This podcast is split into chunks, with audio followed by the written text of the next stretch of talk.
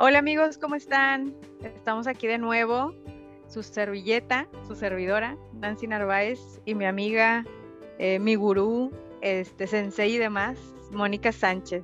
Estamos ahora en un episodio nuevo de Madres. Madres. Empezamos.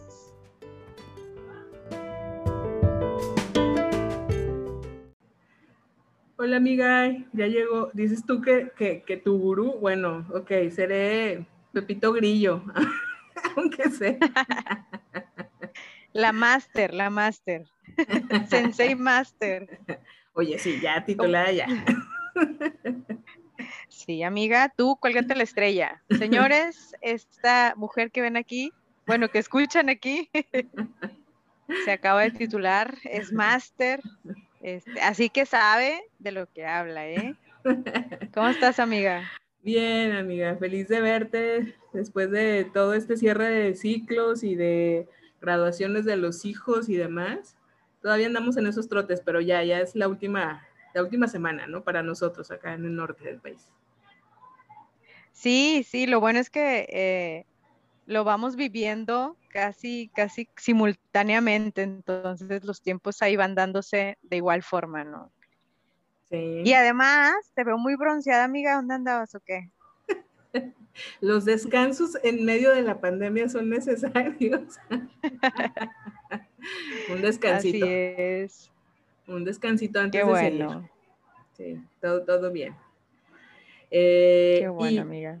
y pues bueno, estamos de regreso con ustedes, eh, inquietas por grabar lo antes posible porque, eh, pues obviamente de diferentes zonas del país, eh, aquí en México, bueno, y en general en el mundo, eh, escuchamos que ya hubo quien regresó a actividades presenciales, hay países que todavía no, con muchas restricciones. Aquí en México hay, hay- hay de varios, varios formatos. Eh, pero nos preocupa hablar sobre eso, sobre lo que estamos viendo en comparación con lo que creíamos que íbamos a ver cuando empezamos a grabar los podcasts. ¿Te acuerdas, amiga? Sí, según nosotros íbamos a- iba a ser bien, bueno, no fácil, pero bueno, la- realmente no teníamos idea. Pero me acuerdo que por ahí en una de las grabaciones de las primeras decíamos que bueno, ya cuando vayamos a regresar presencial, pues hay que empezarlos a dormir temprano para que se acostumbren de nuevo al horario escolar. Sí, sí me acuerdo de que sí, claro, irlos entrenando y bla, bla, bla. ¿Cómo vas con eso, amiga?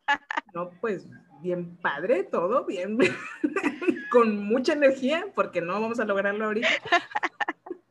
Ya sé. La intención ahí está. No, si el buen deseo de lograrlo, si está, se mantiene. La, el que se logre en sí, ahí, ahí te encargo, me pones la palomita más adelante. La estrella. Sí, se va posponiendo, ¿verdad? Ya, ya nos Oye, es que si fuera por parte de nosotros, pues yo creo que nos esforzaríamos ser bastante para cumplirlo, porque pues es, es difícil también para nosotros dormir temprano y volver a agarrar el ritmo. Sí. Pero no contamos con que es eso, pero con los niños, ¿no? O sea, Sí. pequeño detalle. Sí, todos los horarios de, de casa se trastocaron, de quienes trabajamos, de quienes estudiamos, de los peques, de sus actividades, todo se trastocó y ya nos aventamos un ciclo escolar completo así. Y aunque había niños que se conectaban a clases en línea, ¿qué te gusta? A las 8, algunos preescolares, por ejemplo, a las 9 de la mañana, pues no es lo mismo una clase de una hora, hora y media, a estar todo el horario en, en- un plantel, ¿no? Decía la parte de, de ser conscientes que no sabemos si, por ejemplo, en agosto, cuando empiece el siguiente ciclo escolar, vamos a volver a clases presenciales o no. En esa parte, ser realistas en que no se sabe, no tenemos certeza. Obviamente se espera que sí o que sea un modelo híbrido, ¿no? Como lo hemos escuchado por ahí, que si parte del grupo presencial, parte del grupo a distancia y luego se intercambian y esas cosas son los que, como que lo que se ha manejado. En las universidades escuchamos que una parte del grupo va a estar presencial y la otra conectada vía Zoom o ese tipo de cosas. Pero pues con los niños hay, hay otras características, amiga, ¿no crees? O, que, o sea, cosas que considerar Sí, como papás. sí. Sí, de hecho, eh, ahorita que mencionabas que pues, los niños estaban conectados desde muy temprano, fíjate que el día de hoy precisamente tuve una graduación virtual en la con niños de preescolar, este, a la cual los niños ya no se quisieron conectar, o sea, imagínate el nivel de, de cansancio de estar frente a una computadora tanto tiempo, todo el ciclo escolar, que el día de hoy las mamás decían, oigan, ¿saben si tenemos que estar ahí con la cámara encendida o cómo va a ser? Afortunadamente el evento era grabado y pues ya nada más ahí en la sesión de Zoom pues era como de interactuar, ¿no? Un poquito. Este, pero increíble, los niños ya no se querían conectar, ya estaban cansados. Entonces, pues sí, sí, sí va a estar bastante interesante este regreso. Claro. ¿Y sabes por qué? Porque también creo que ya no sé si para bien o para mal, les hemos eh, comunicado que es probable que regresen, ¿sí? ¿Estás de acuerdo que ellos todavía tenían en su mentecita que la escuela era en la computadora y que todo iba tal vez a ser así, por más cansado que fuera o no, pero ahorita ya hay esta opción.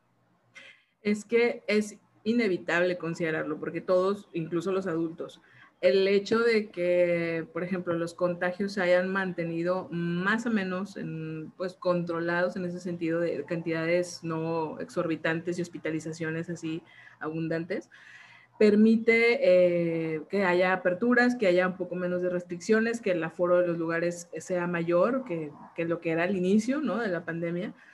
Eh, entonces, estamos saliendo más. O, por ejemplo, eh, aquí en Nuevo León, que los chiquitos ya pueden entrar al súper, eh, los niños no iban al súper, o sea, duraron más de un año sin acompañarnos al súper, ¿no? Sí, claro. Entonces, imagina, ya están viendo que los llevamos al súper o que ya salimos un poquito más al parquecito con cubrebocas y todo y el gel, pero ya salimos más. Es casi inevitable que piensen que ya, que ya se fue el coronavirus o eh, que ya falta poco para que se termine. Entonces, no sé, como bien disparado, no para más, más bien es inevitable como considerarlo que, todos guardemos la esperanza de poder. sí, y, dime, dime.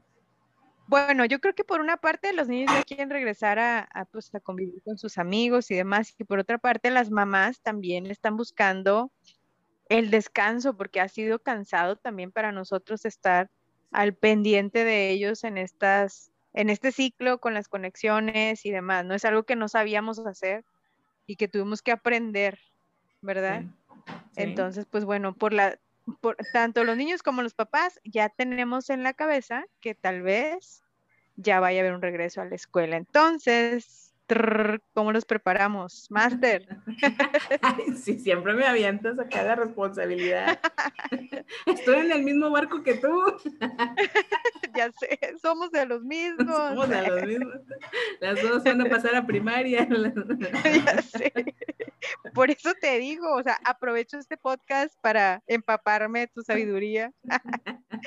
Muy necesaria en estos tiempos. No, pues yo, creo que sí hay que ser conscientes de, la, de que se perdieron hábitos. O sea, así como te decía hace rato, que todos los horarios se trastocaron, los hábitos se perdieron. Entonces, eh, claro, hay familias que buscaron mantener los hábitos lo más posible, pero era muy difícil mantenerlos. Entonces, habrá hábitos que se tengan, bueno, más bien que se van a tener que empezar a retomar.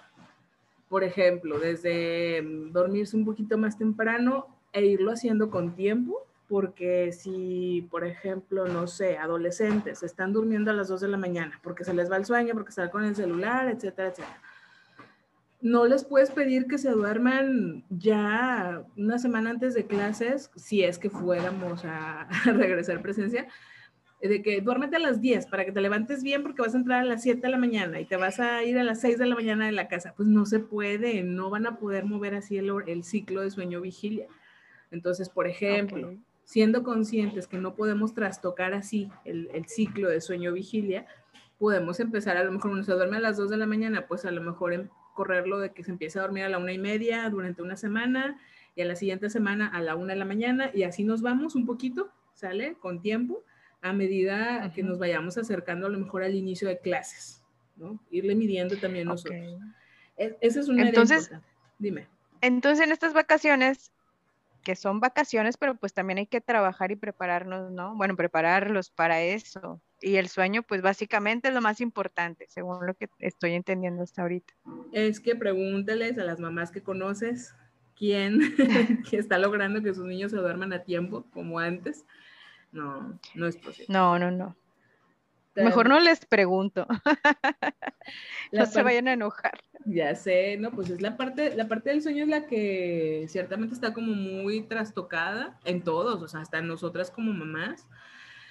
¿Por qué? Porque no, no importaba tanto, por ejemplo, los niños que no estaban, no sé, que su colegio no tenía clases virtuales más que a lo mejor un día a la semana o dos días a la semana o los niños de escuelas públicas que se conectaban con sus maestros una o dos veces a la semana nada más y se conectaban en la tarde, eh, pues no importaba, me explico, si se dormía tarde, se podía levantar tarde y listo, me conecto el miércoles a mi clase. No importaba. Entonces, ahorita sí ya va a importar en el siguiente ciclo, si es que volvemos como híbrido o presencial. Por eso es importante ir haciendo como un cambio ahí porque, amiga, en el horario, cuando en el, en el país hacemos el cambio de horario de verano o el, de invierno, ¿cómo se nos mueve el horario por una hora? sí. Sí, sí, la verdad es que sí, sí nos impacta en, bueno, para empezar no nos podemos dormir más temprano porque ya tenemos el reloj biológico. Entonces seguimos durmiendo igual, pero nos levantamos más temprano. pues sí, sí, sí es complicado. Y es una hora. Imagínate ahorita que los niños andan desfasados, no sé, tres, cuatro horas por lo menos de su horario de sueño y, de despertarse. Entonces, eh, hay que ver, evaluar como nuestra realidad familiar. Y ah, digo, no estoy diciendo que desde ahorita, amiga, ya en julio, a lo mejor si vamos a entrar a finales de agosto, pues a lo mejor tres semanas antes de que empiece el ciclo, hablar sobre esto en familia y empezar a hacer los ajustes, porque si no, el, el impacto, o sea, si no, lo que vamos a ver, y que yo creo que es lo más probable, es que obviamente, imaginen que en el mejor de los casos regresamos presencial. Y eh, los niños entran, que Secundaria 7 de la mañana, primaria 8 de la mañana, preescolar 9 de la mañana. Imagínate como eran los horarios antes, ¿no? Y eh, pues no pudimos entrenar el sueño ni nada, entonces el domingo en la noche son las 11, 12, 1 y no se duermen. En la mañana levántalos temprano. Levántate temprano. Levántalos temprano llévalos. Ok, ya sobrevivimos el lunes. Ahí te encargo el miércoles, ¿cómo vamos a andar? Ya sé, ladrándonos, ¿no? Unos a los otros. Sí, no, no, no. Los niños se van a estar durmiendo, vamos a andar irritables todos por la falta de sueño y vamos a tardar unas fácil tres, cuatro semanas en poder agarrar un ritmo diferente de sueño y para podernos levantar de nuevo. Por eso mi sugerencia de hacer los cambios y los ajustes poquito antes, pero si no es posible, pues no es posible. Nada más. a ver, entonces apúntenle bien. hacer cambios al menos tres semanas antes de entrar, gradualmente, no de la noche a la mañana. O bueno, no, no así como que querer cambiar todo para, de un día para otro. ¿Es correcto? Sí, y pones la nota abajo si no lo logro, me armo de paciencia, tolerancia. Exacto. Y contaré hasta 10 cada vez que me enoje. Y luego, una nota más. Y si no lo intento, no me debo andar quejando después. Sí. Oye, y luego nosotros quedamos clase, otra tercera nota. Y si la maestra se queja de que el niño se duerme, aceptaré la responsabilidad. ya sé. Ay. no, ¿ves? ¿Ves? Pues sí, sí, amigas, que eso es lo que vamos a ver. Vamos a, vamos a ver eh, problemas a la hora del, del sueño. Ahora los chiquitos, eh, preescolar, primaria, sobre todo. Es que los adolescentes también ya lo habíamos hablado en el podcast eh, de ellos, pero los chaparritos de, preescolar, primaria, em, probablemente si regresamos presencial vamos a ver un poco más de ansiedad de la normal. O sea, un poquito más que si fuera el primer día de clases. Porque como platicábamos hace rato tú y yo, como puede ser que sí, los que terminan preescolar entren a la primaria eh, y regresen presencial, puede ser que entren presencial hasta mediados del primer año escolar o presencial, no sé, hasta el segundo año, no sabemos. Wow. Es un tema complicado. Sí, Oye, amiga, ¿cómo, ¿cómo podemos saber si nuestros hijos están sufriendo ansiedad? Porque a lo mejor yo en adulto sí, sí sé cómo, pero ¿cómo puedo decir si es ansiedad o simplemente pues alguna otra cosa? Me explico cómo diferenciarlo. En los niños, eh, sobre todo antes de la pubertad, o sea, estoy hablando de niños antes de los 10, 11 años, los vemos eh, con problemas para dormir. No se pueden dormir, tienen muchas pesadillas, pueden estar mojando la cama, pueden estar comiendo poco o pueden estar comiendo mucho, pueden estar em, cosas que no les daban miedo antes, estamos viendo que les da miedo. O sea, por ejemplo, si nunca le habían tenido miedo a los perros, ahorita les dan miedo a los perros. O nunca le habían tenido miedo a las arañas y ahorita les dan miedo a las arañas, ¿no? Em, eso también es una manifestación de ansiedad. Hay niños con síntomas un poquito más que llaman más la atención, que no pasan desapercibidos, como morderse las uñas, arrancarse cabello. Entonces hay síntomas que son, te digo, llaman un poco más la atención, como estar mordiendo objetos o estar comiendo cosas como madera, plástico. O sea, por ejemplo, si traen, no sé, la mesa donde están es de madera, la vamos a ver que está picada, como si le estuvieran escarbando, porque se, se están comiendo los pedacitos de madera. Ese tipo de cosas, aguas, es, es mucha ansiedad. o sea, y desde la primera, no es como que, ay, bueno, es la primera vez que lo hace sino hay que pues, ponerle atención. Si es la primera, hay que estar atentos. Si es la segunda, sí ya. O sea, ¿qué está pasando? La primera vez puede ser, a lo mejor, no sé, a lo mejor se enojó con el amiguito y pues está todo ansioso porque no sabe si va a volver a jugar con él al día siguiente o no. Y, ya, ese día estuvo ansioso y ya se le bajó pero si hay otras razones por las, que, por las que el niño pueda estar ansioso, esos síntomas los vamos a estar viendo y pueden ir aumentando. O sea, puede ser que empezó nada más metiéndose el dedo a la boca y luego ya se está mordiendo la uña y luego ya se sangró la uña, ¿no? Bueno, el dedito.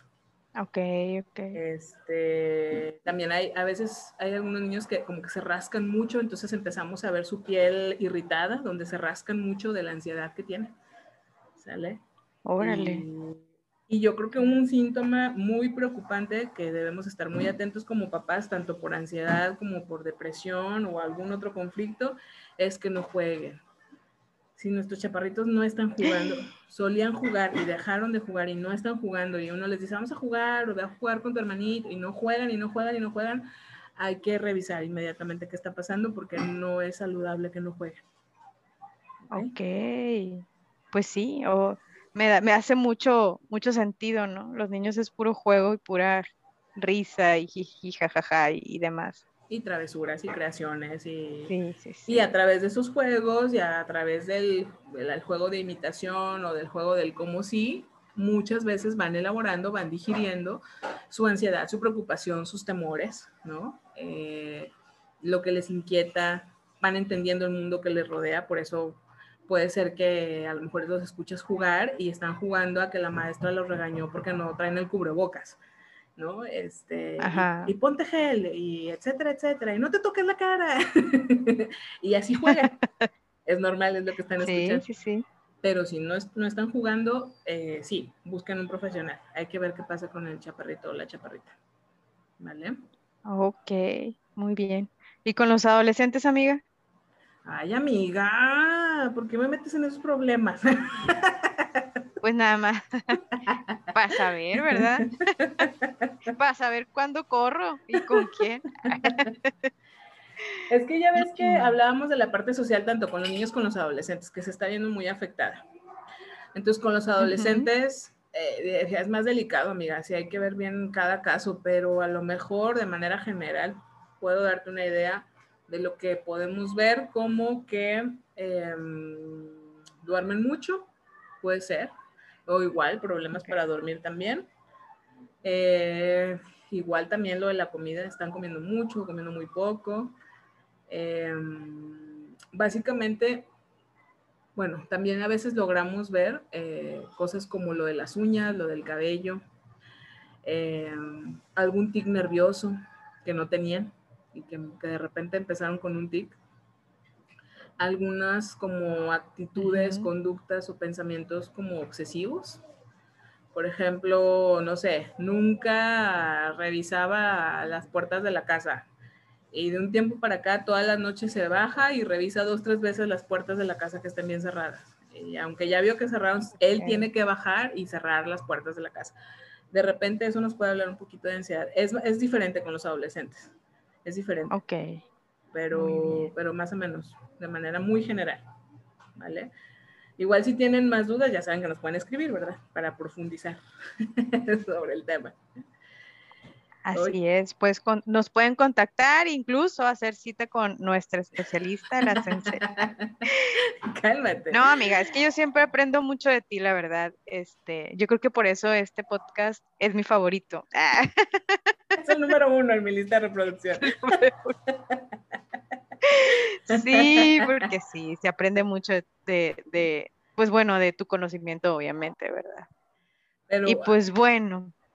Oye, este... la otra parte, nada más, antes de pasarnos al otro punto que queremos tocar, el, el si regresamos, em, tenemos tiempo suficiente para empezar a enseñarle a nuestros niños a convivir con el virus fuera de casa. Fuera de casa. O ok, convivir con el virus. Eso soy bien bonito, pero a la vez no bien difícil. sí. O sea, hasta me imaginé a los niños abrazándonos, así que el virus conviviendo. Ya no me vas a hacer daño. Perdón, tengo mucha imaginación. Es que pues seguimos en la pandemia, amiga, no se ha ido el virus, no se ha acabado. Entonces, el aprender a convivir con el virus implica desde acostumbrarnos al cubrebocas porque chécate los adolescentes andan, no sé, jugando fútbol y se quitan el cubrebocas. Porque claro, andan jugando, andan corriendo, entonces desde tolerar el cubrebocas, desde, ok, eh, ya voy al súper y entonces, mamá, quiero estas galletas, mamá, quiero tal cosa, y los niños tocan, tocan las superficies, tocan el carrito, tocan, andan bailando, andan, bueno, entonces, como no podemos evitar que toquen, es no te toques la cara no te toques la cara, solo no te toques la cara y si te da comezón en la cara o algo así, rápido aquí, no sé, me pides gel o tienes tu propio botecito de gel o me explico, en donde quiera hay gel ahorita, o sea, sales a cualquier lado, en todos lados tienen gel. Entonces, sí, sí, sí. Esa parte, traer el cubrebocas de repuesto, no sabemos cómo lo van a manejar las escuelas. ¿Has, has visto, no sé si has visto imágenes de colegios que han regresado en otras partes del país donde traen cubrebocas y careta, por ejemplo? ¿No? Ajá. Sí, y algunas hasta han instalado acrílicos, pero bueno, eso depende también de los recursos de cada, de cada escuela, ¿no? Lo básico que yo he visto es el checar la temperatura, el gel y pues bueno, el uso obligatorio del cubrebocas o careta. Claro. Pero de ahí en fuera no. Y hasta el cubrebocas, ¿qué tipo de cubrebocas? Porque estos, por ejemplo, de neopreno eh, son súper cerrados los niños sienten que se asfixian con eso. O sea, hay que buscarles un cubrebocas más adecuado, obviamente tamaño infantil, porque si no sus, sus oídos también se, se lastiman con los nudos que le haces atrás, ¿no? Oye, ya tiene una bolita, ¿no? En la oreja, así de cada uno. Ya tienen callo. Y, y, y, hay unos que son, este, pues no sé, que los puedes abrir bien y de manera que los deja eh, sentir un poquito, no, no, tienen la tela pegada a la nariz y boca, entonces son más cómodos que los que son cerrados completamente y, ¿no? Este, todo eso, todo eso, hay que ir viendo poco a poco si van a regresar, qué, qué medidas va a tener el colegio y prepararlos, o sea. Entonces tenemos por un lado el generar los, eh, las rutinas y los hábitos de sueño y por el otro lado generar hábitos de, eh, de cuidados, ¿no? De prevención. De, de, prevención. La distancia. Ay, caray. La distancia. Pues Porque la distancia por tiempos. porque en casa obviamente nos abrazamos, nos, nos, tocamos y demás, porque sabemos que estamos dentro de la casa o porque ya mi papá ya se bañó, ya se cambió la ropa, ya, ya lo puedo abrazar, eh, pero afuera es diferente, entonces es el tener la precaución. Sí, claro. Bueno, pues sí, es todo un reto. ¿Y si no regresamos? Está este. Y si no regresamos, amiga, ya los, ya les dijimos, ya los preparamos. imagínate, es más, ya son catadores de gel, amiga. en todos lados. sí. De diferentes tipos, ¿sí? Ellos ya identifican, no, este no tiene tanto alcohol, este tiene demasiada glicerina, o sea, esa preparación va a ese nivel y resulta que no regresaron, ¿qué vamos a hacer? ¿Qué haces cuando tu niña se desilusiona y tú no puedes evitarle que su corazoncito se rompa y tienes que ayudarla a atravesar por eso? ¿Tú qué haces? ¿Por qué me preguntas a mí? Vamos a preguntarle a alguno de nuestros radios.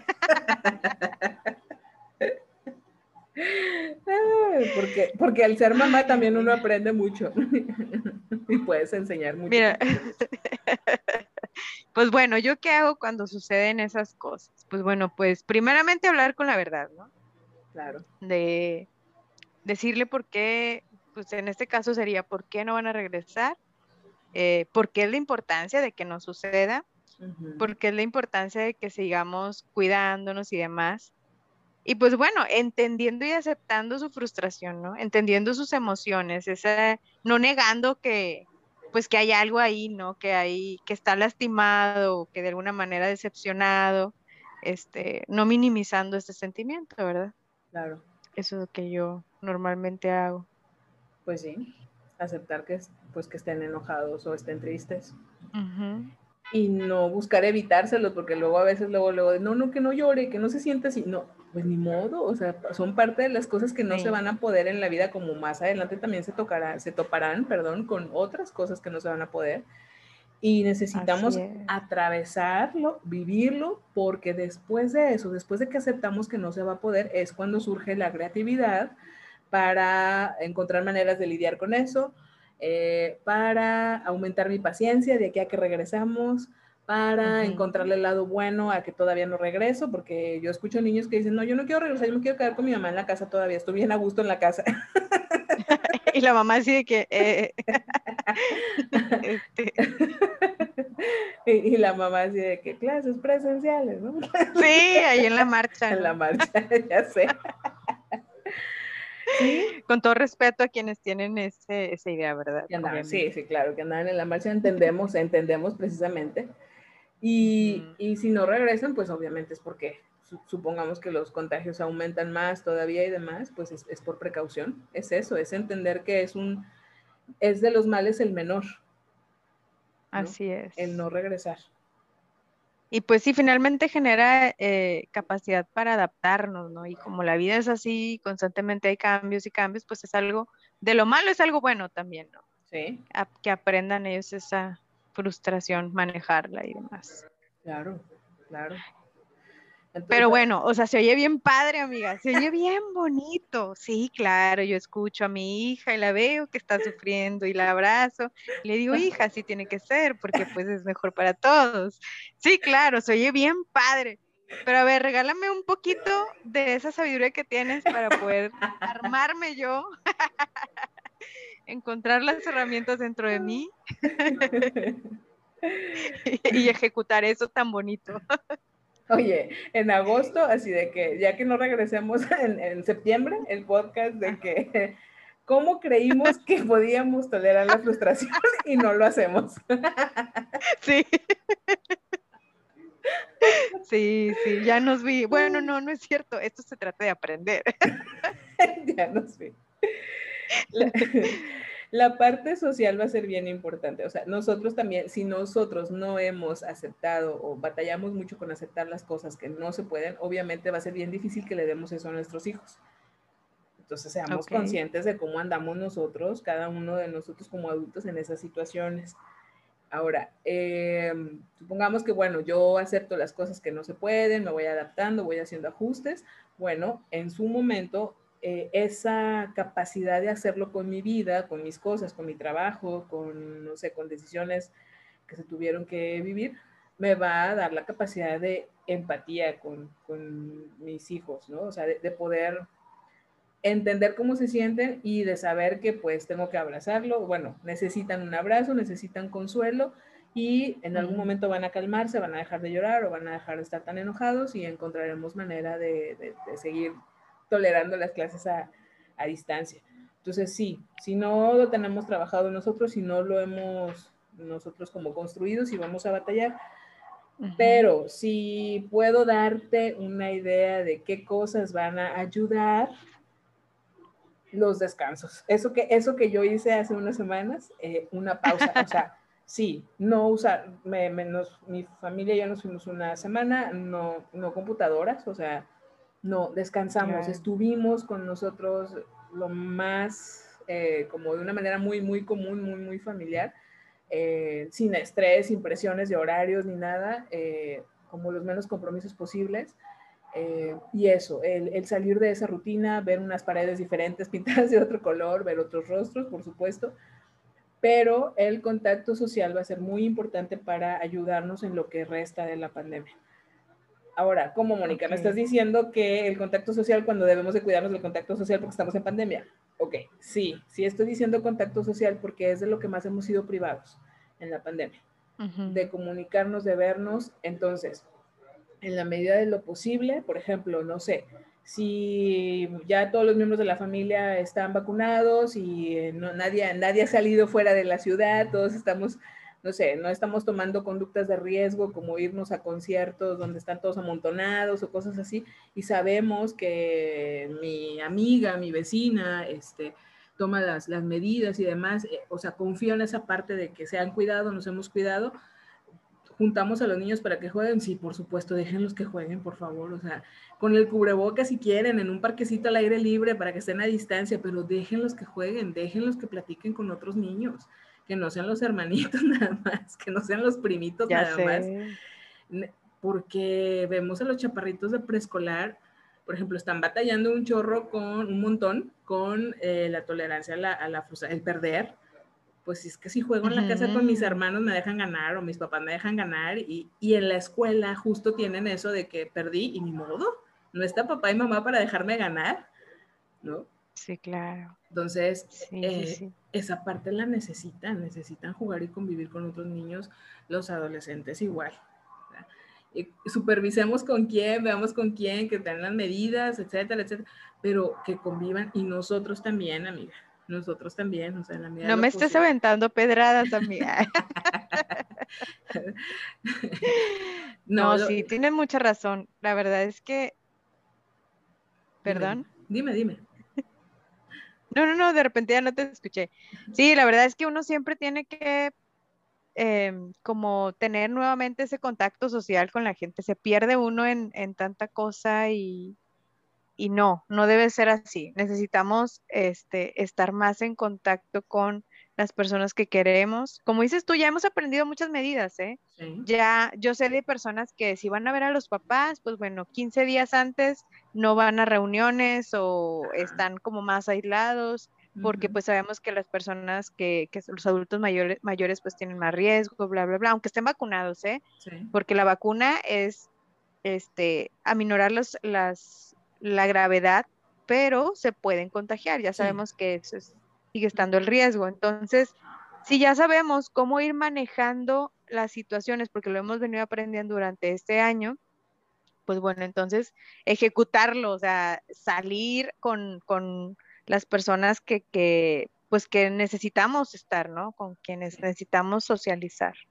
Sí, ¿verdad? eso nos va a ayudar también a, desde escuchar otras eh, aventuras, otras técnicas con las que están durmiendo los niños más temprano, eh, o compartir esto también, o el, incluso el poder hablar de otros temas que no sea coronavirus. Este, no sé. Eso nos va a ayudar mucho en lo, para tolerar el resto de la pandemia. Y si, y si me preguntas de que, oye, pero entonces, ¿cómo los niños pueden ir lidiando con esa desilusión de no regresar a la escuela? Ayudémosle brindándoles espacios diferentes eh, a lo del encierro absoluto que han vivido, ¿no? Espacios un poquito más abiertos, más convivencia, sácalos un poquito más al parque, a lo mejor en horarios donde no esté mucha gente, este, pues vas a andar detrás de ellos con el gel y, o, con las toallitas desinfectantes, pero, pero ya se subieron al pasamanos, ya andan en el resbaladero, ya corrieron, ya saltaron. Y eso ayuda, me explico, como al estar viendo una puerta que se cierra, estar viendo ventanas que se abren, ayuda, ayuda inevitablemente. Sí, sí, sí. Entonces, eso es lo que yo te puedo compartir y les compartimos el día de hoy. Muy bien, excelente, excelente tema. Siento que muchas personas tienen estas inquietudes y pues bueno, aquí les, les entregamos un poquito de lo que, lo que Mónica sabe y lo que ambas como mamás estamos pues trabajando, ¿no? Yo creo que es lo más importante, compartir desde este punto de vista mamá, especialista, eh, lo que podemos hacer para mejorar este proceso, porque es un proceso que vamos a vivir completamente nuevo, señores. ya vivimos uno, ahora viene otro y hay que prepararnos para eso, ¿verdad? Lo que nos ha funcionado, si no les funciona, lo entendemos, pregúntenos y les ayudamos a buscar otras alternativas, otras respuestas. Eh, acuérdense que tenemos nuestro correo madresmin arroba gmail.com, M de Mónica, Y, N de Nancy. Ahí nos pueden escribir y pues vamos a vernos pronto, por favor. Sí, por favor. Antes de septiembre. ya sé, antes de volver a, a otro proceso. Claro que sí. A uno nuevo. Bueno, muy bien. Ya falta menos para que termine la pandemia. ya falta menos. ya sé. Dale, un gusto saludarlos, que nos escuchen. Muchas gracias por escucharnos. Nos vemos, bueno, nos escuchamos pronto. Nosotros nos vemos, pero ellos nos escuchan. Así es que bueno, aquí andamos, no nos perdemos. Y esto fue... Madres. Madres.